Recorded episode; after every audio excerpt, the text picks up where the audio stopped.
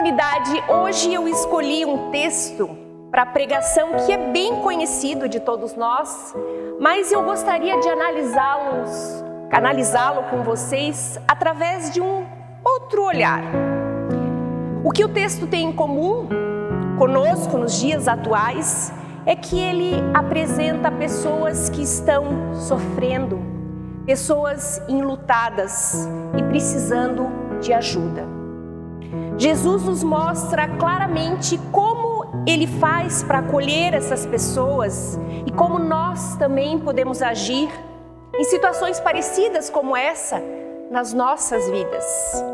Outro elemento bem é, comum ao texto de hoje com os nossos dias é a ceia que nós iremos celebrar daqui a pouco e Jesus também celebrou lá.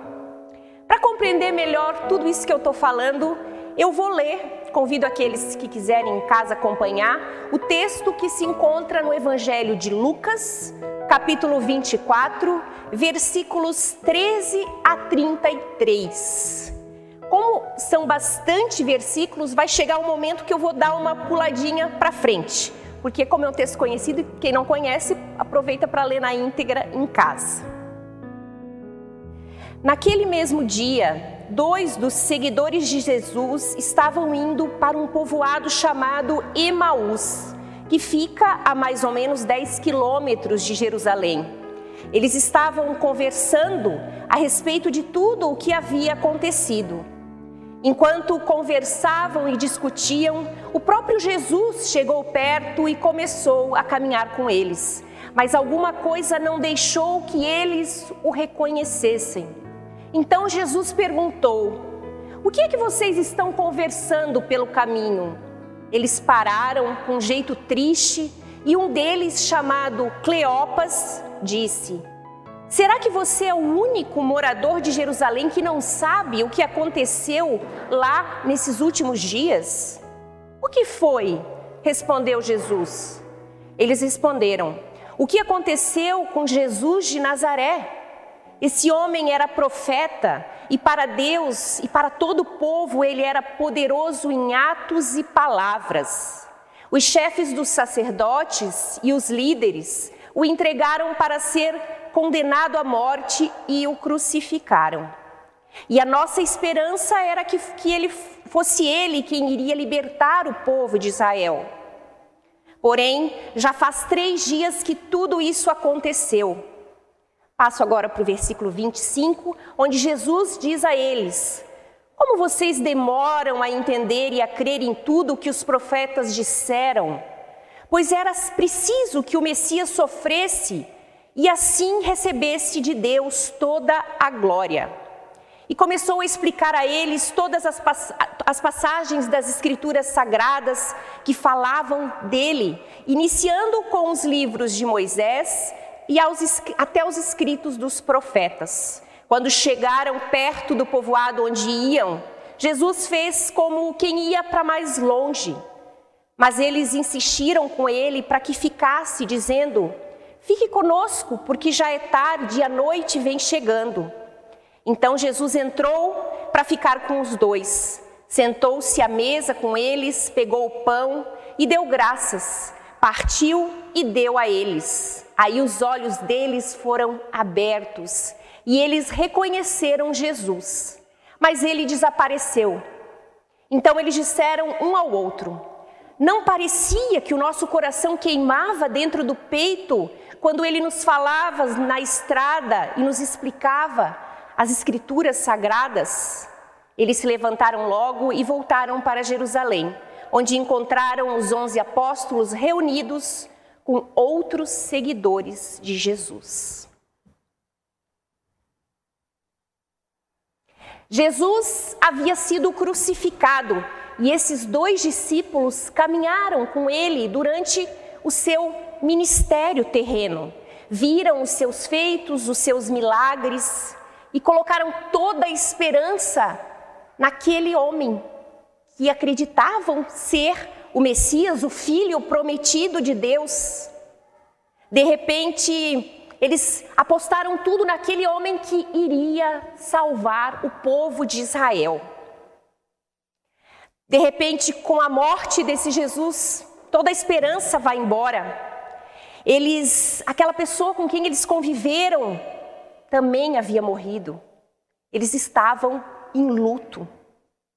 Eles estavam voltando para casa entristecidos, desapontados, tentando lidar com o seu luto, da perda daquele que era o Messias, da perda daquele amigo, daquele mestre com quem eles haviam caminhado todo o tempo.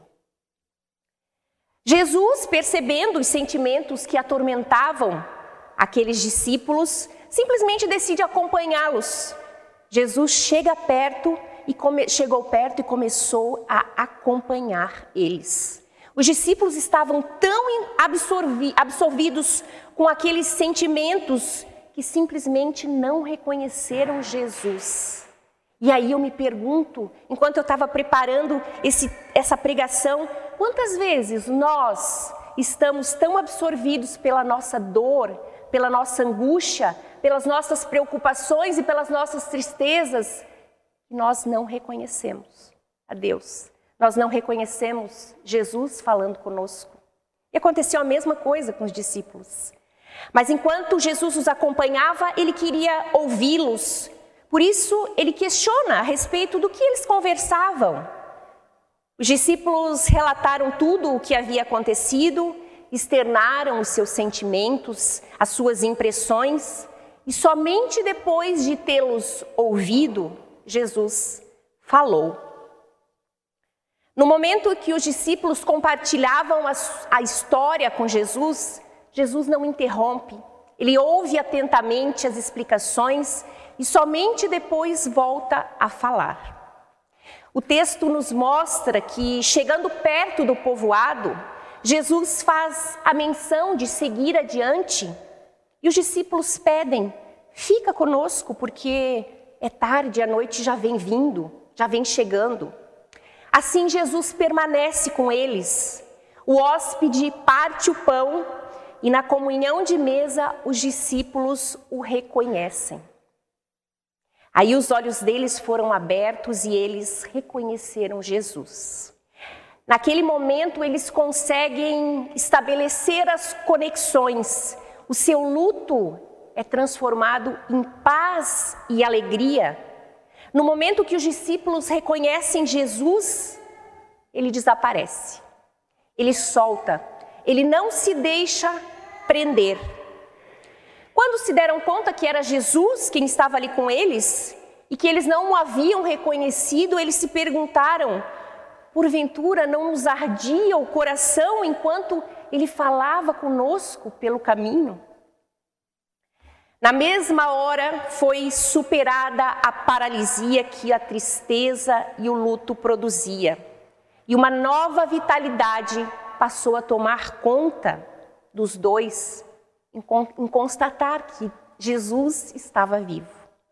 Os discípulos de Emaús levantam e têm energia para seguir adiante e voltam correndo a caminho de Jerusalém para contar, para compartilhar com eles a experiência, o que eles viram com os outros discípulos. Encerrar o luto, superar, levantar, retornar a vida.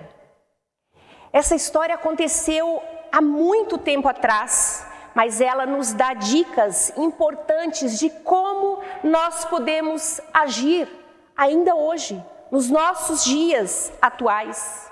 Elas podem nos ensinar muito, esse texto nos ensina muito. E eu escolhi nesse texto cinco verbos, cinco atitudes de Jesus que podem nos ajudar bastante no cuidado com o nosso próximo. Primeiro verbo é perceber. Jesus percebe que ali estavam duas pessoas que precisavam de consolo, de um acompanhamento naquele momento de dificuldade. A palavra-chave aqui é percepção. É a condição para que haja qualquer relação entre duas pessoas. Para que aconteça uma relação é necessário percepção. Se eu não consigo perceber quem está ao meu lado, as pessoas que estão ao meu lado, eu não consigo acompanhá-las. Será que eu tenho? Será que nós temos conseguido perceber, prestar atenção nas pessoas que estão ao nosso redor? E ter um olhar, principalmente um olhar especial em situações em que elas se encontram? O segundo verbo que me chama a atenção é o acompanhar. Se eu percebo que o meu, meu próximo precisa de ajuda e eu me coloco à disposição para acompanhá-lo, assim como Jesus fez, essa atitude demonstra que eu estou perto, que ele não está sozinho, que eu estarei junto dele quando surgir qualquer dificuldade e quando ele precisar de apoio. Isso é muito confortante e animador. Faz a diferença saber que alguém caminha ao nosso lado, que nos acompanha. E isso é fundamental quando nós nos dispomos a, a encontrar, acompanhar alguém. O terceiro verbo é auxiliar. Antes de falar, desculpa, o terceiro verbo é ouvir, tão importante. Antes de falar, Jesus permanece apenas ouvindo. Isso sugere que nós sejamos econômicos e ponderados em nossas colocações. Prestar atenção naquilo que se esconde atrás das palavras que nós ouvimos das pessoas que se derramam, que se entregam à nossa, à nossa assistência, ao nosso consolo. Não existe um dito popular que diz: nós temos dois olhos, dois ouvidos e uma boca só? Isso significa que nós temos que olhar mais, ouvir mais e falar menos. Permita que o seu irmão expresse o seu luto. Permita que ele chore, que ele fale dos seus medos, das suas angústias, da sua decepção das suas mágoas. Ele precisa ser ouvido, e esse é o melhor auxílio que podemos dar nessa hora, os nossos ouvidos. Mesmo que nós não concordemos com algo, não é hora de julgamentos ou de sermões, é hora de escutar, de ouvir. Capacidade de ouvir é uma das virtudes mais importantes. Tiago, em sua carta, lá no capítulo 1, no versículo 19, nos diz: Todo homem, pois, seja pronto para ouvir, tardio para falar, tardio para se irar. O quarto verbo é prosseguir.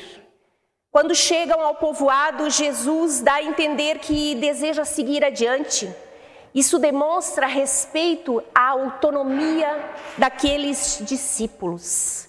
Ele não os prende a si, mas lhe dá espaço, os deixa à vontade para seguir adiante.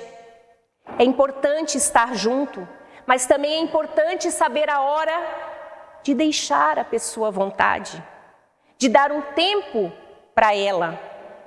Ele permite que aquela pessoa que sofre se afaste quando e assim, assim quando desejar ou precisar. O quinto e último verbo, soltar. No momento que os discípulos reconhecem Jesus, ele desaparece. Ele não se deixa prender. A despedida faz parte da vida. Cada despedida é uma pequena morte que exige de nós a capacidade de entregar e de soltar. E como é difícil. Vivemos atualmente num mundo em que as pessoas estão sobrecarregadas por aflições, doenças, situações de luto, dor, mágoas, nós mesmos, e principalmente cristãos, não estamos livres de passar por dificuldades. E como qualquer outro ser humano, nós precisamos aprender a lidar com elas. E principalmente estarmos atentos àqueles que sofrem ao nosso lado. O texto selecionado para esse domingo é, mostra claramente como Jesus foi sensível à dor do seu próximo e a forma como ele agiu nas situações delicadas. Muitas vezes nós ouvimos algumas pessoas dizendo: Ah, eu gostaria tanto de poder ajudar, de fazer visitas às pessoas que estão enfermas, aos enlutados, às pessoas que vivem sozinhas na nossa comunidade. Aquela minha vizinha, mas eu não sei se eu estou preparado, eu não sei o que, que eu vou dizer, e eu não sei como eu vou agir diante da dor daquele irmão. Queridos, é muito comum que nós não nos sintamos, não, não nos sintamos preparados e por vezes até nos sintamos sim inseguros para esse serviço, mas ele é extremamente necessário e importante. Se o acompanhamento a pessoas sozinhas, doentes, enlutadas, sempre teve uma grande importância, agora, nesse período de pandemia que nós nos encontramos, isso é muito maior, é muito mais importante. Ao nos doarmos para ouvir e acompanhar as pessoas que necessitam, nós fazemos exatamente aquilo que Deus espera de nós.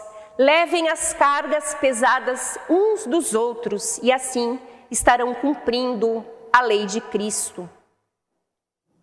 Ele quer que nós sejamos instrumentos dele aqui neste mundo.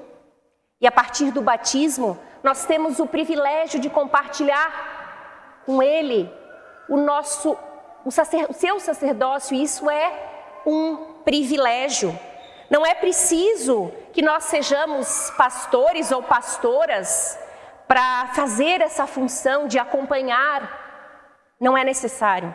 Nós só precisamos desenvolver a nossa sensibilidade, prestar atenção aos nossos irmãos e perceber aqueles que precisam, precisam do nosso cuidado, precisam da nossa atenção. Ter a disponibilidade de ouvi-los, de colocar a mão no ombro e dizer: Eu vou contigo. Esses são os primeiros passos e que precisam partir de nós. Todo o restante virá pelo auxílio do Espírito Santo. As maneiras como Jesus se manifesta e nos acompanha, pela Sua palavra, Ele também permanece ao nosso lado, ouvindo as nossas queixas e os nossos lamentos. O texto nos mostra, nos mostra também que a comunhão com que Jesus teve com seus discípulos através da ceia. Ele quer ter a mesma comunhão conosco. Logo mais, quando nós celebraremos também a ceia, ele quer animá-los da caminhada, ele quer nos renovar, nos fazer criar um fôlego novo para seguir adiante, para cumprir a sua tarefa, para auxiliar também aqueles que precisam. Nós lemos que os olhos dos discípulos se abriram no partir do pão e caso hoje nós também estejamos com os nossos olhares meio embaçados pela dor, pela tristeza, pelo pecado, esse é o momento. Se a nossa visão estiver meio turva, se nós não estivermos enxergando uma saída, esse é o momento ideal, adequado para nós nos achegarmos a Ele e derramarmos todo o nosso coração, na certeza de que Ele nos acolhe, assim mesmo, como nós estamos, pecadores, sujos, com dor, com os nossos lamentos. Ele quer receber tudo isso de nós. O meu desejo é o que é que o nosso amado Pai nos impulsione para o serviço, que ele nos encha de amor e de compaixão, para que nós conseguimos seguir adiante e ser uma fonte de cuidado e amparo disponível a todos aqueles que precisam. Amém.